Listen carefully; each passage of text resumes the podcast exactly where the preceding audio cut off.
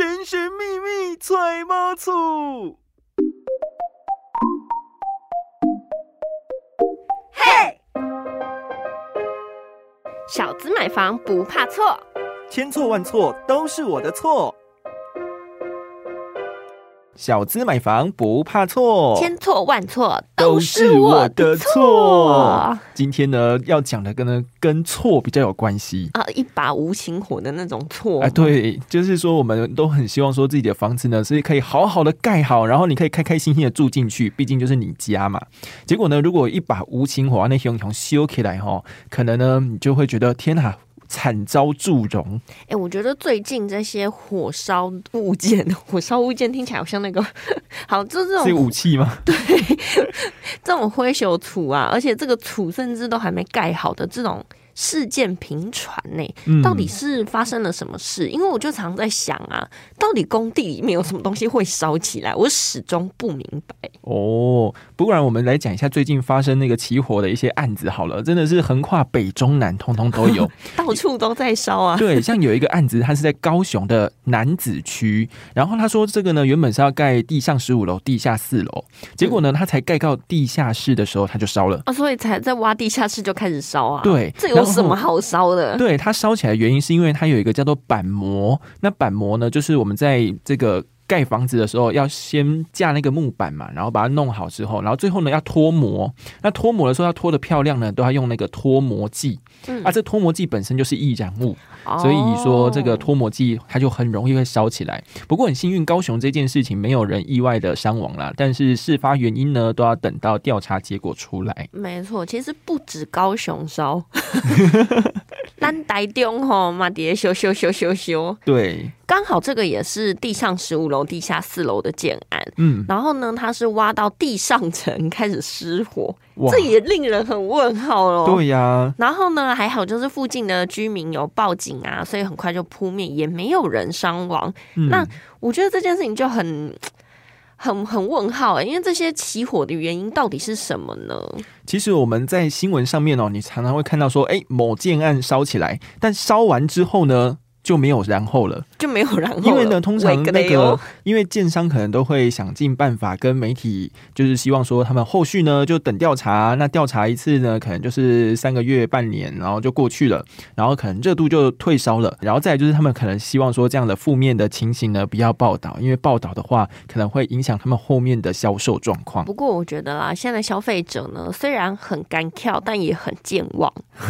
那在很健忘、很健忘前，有没有嗯。再帮你改个名字？你也哎不知道我是谁。哦，对，就是建案会改名字，就是原本可能是 A 案名，然后后面呢变成 B 案名，然后原本 A 案名的那个脸书粉砖就把它取消嘛，然后 B 案名的就一直狂打，然后你就只记得新的，然后我感觉好像很不错，但其实它已经烧过了。哇，那我们再回到台北好了，好台北也有烧吗？对，台北呢有一个在北投，算蛮近期发生的，它其实呢是一个算豪宅的建案哦。哦，，对，它可以在地上盖到二十七层楼，结果呢，它一样盖到地下一楼的时候，它是保利龙起火燃烧。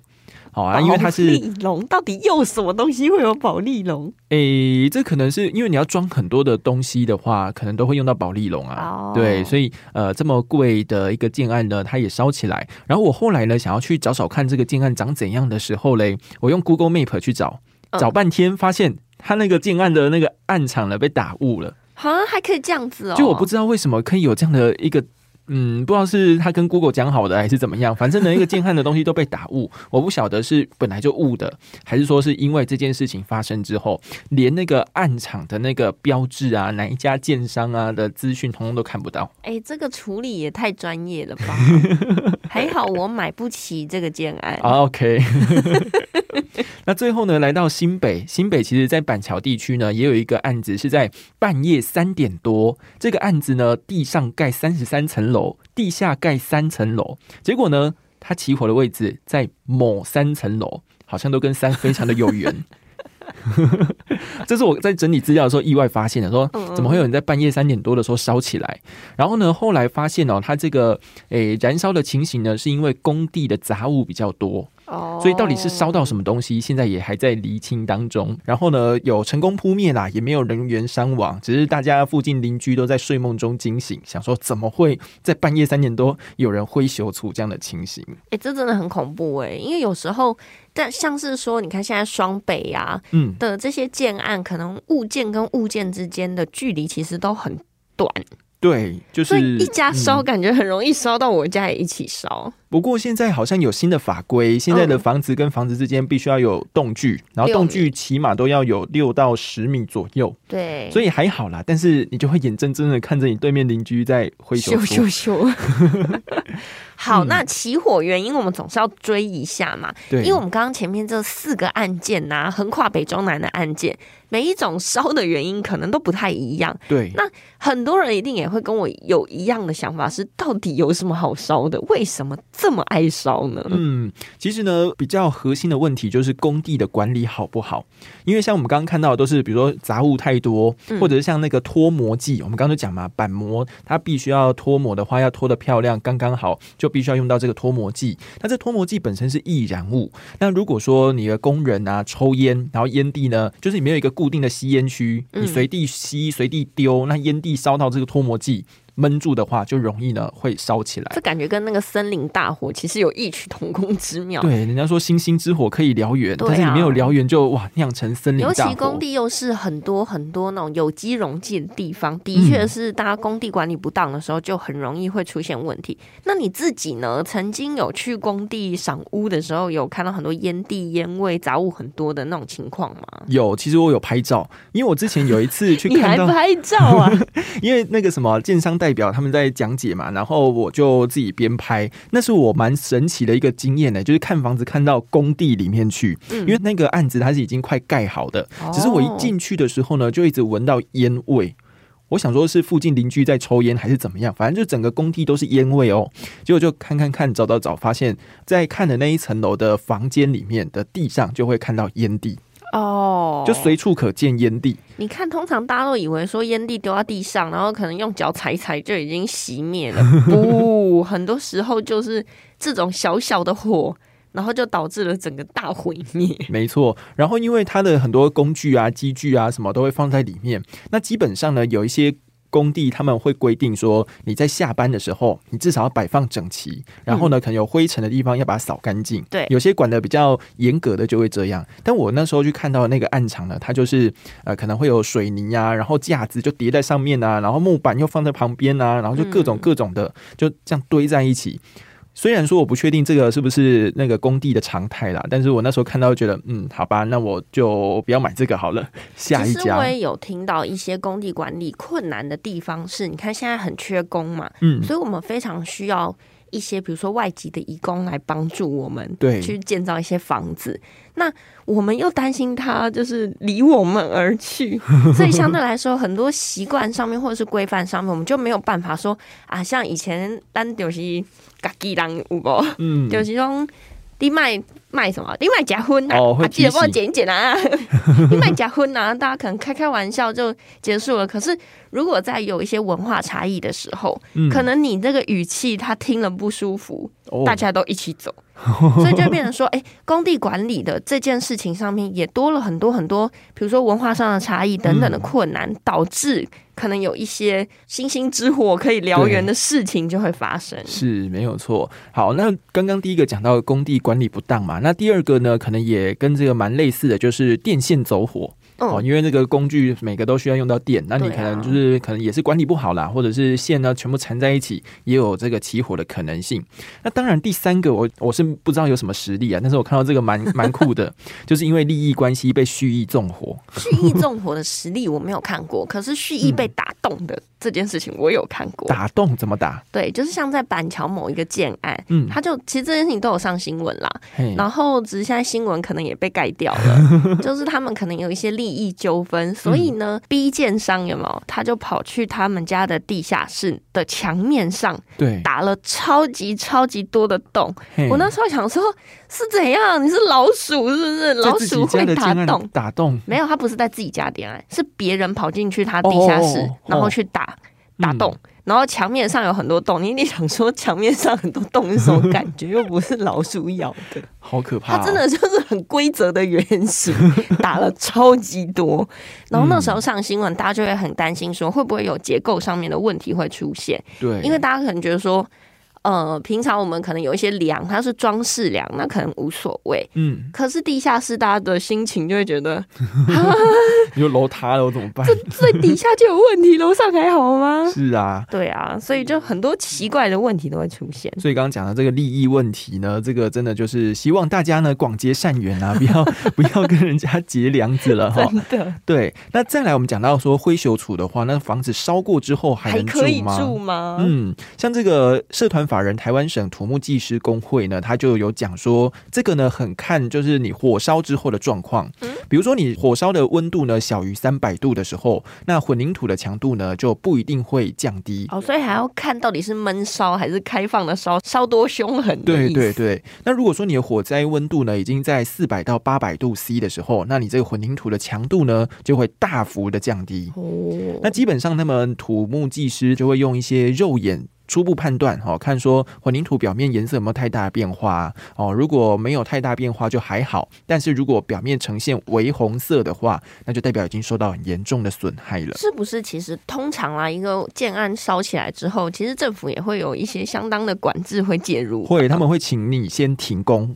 嗯，哦，停工之后呢，就是判断这个呃损伤的状况，嗯然后再去决定说你要复工还是说，哎，你要重盖。对但基本上哈、有那个公务人员，就是他是某县市公务局的承办员，他就很坦白的说，在他数十年的职涯当中，嗯他的管区里面从来没有一家建商重建。啊，好哦，好，那我们明白了。好，那混凝土之后，我们来看钢筋呐，哈，这个钢筋的部分呢，如果火灾温度在两百度 C 以下的话，普通钢筋的强度是不会受到变化的。哦，，对，那这个如果火灾温度一样，刚刚的那个四百到八百度的话，钢筋就会快速弱化，人家说就是脆化。嗯，对，那脆化的话就是被问啊，如果地震的话，可能就有孔洞啊，就比较危险这样子。那我怎么知道到底是烧两百度以下还是烧四百度以上？所以还是要找到比较那个专业的这个土木技师来去做一个鉴定，然后了解到它的，他们可能只能透过破坏毁损的状况去判断吧，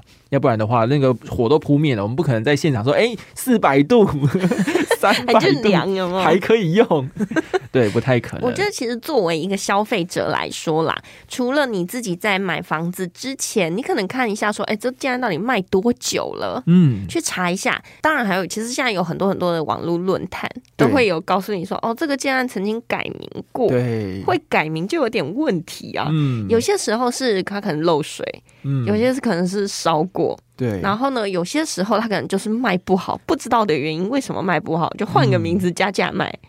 都会有可加能。价卖，对，所以呢，你自己身为消费者的时候，你千万千万不要说你花了大笔的钱，可是呢，你又不好好做功课，没错，那真的就是没有人可以救你了。对，那如果像刚刚讲的这个混凝土或钢筋因为失火有受到一些损害的话，嗯呃，基本上呢，政府会有相关单位去评估，然后勘验之后决定复工，或者是要怎么样去做后续的处理哦。那当然呢，大部分的建商对于火烧之后呢，会采用结构补强的方式，而这个结构补强呢，它必须要用比较高强度的，好、比如说呃，这个火烧过受损的结构啊，哦，那它就必须要像混凝土就要用那个把受损范围重做，那钢筋的话呢，就要用更高强度的方式来进行结构的增强，所以会希望说用这样子的方式让消费者住起来比较安心一点。我觉得这个对消费者来说还是有一层顾虑哦。嗯你，就会发现，它会不会因为成本往上之后，它楼盖不完，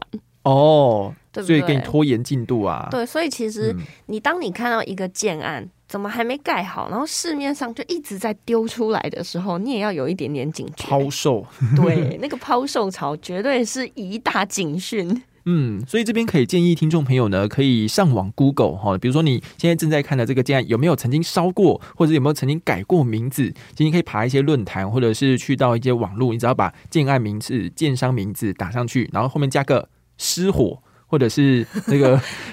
就是 建商名字，然后失火。对，然后去找看看，如果都没有这样相关的记录，或者是没有改过名字的话，那其实就可以安心一半，然后再一一的去判断说它里面的这个工地管理呀，哈，因为现在没有烧，不代表未来不会烧嘛。哎，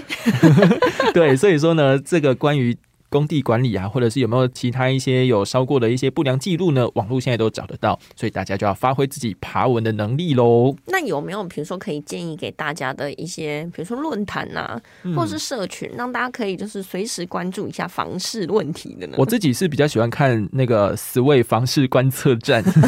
大炮型的，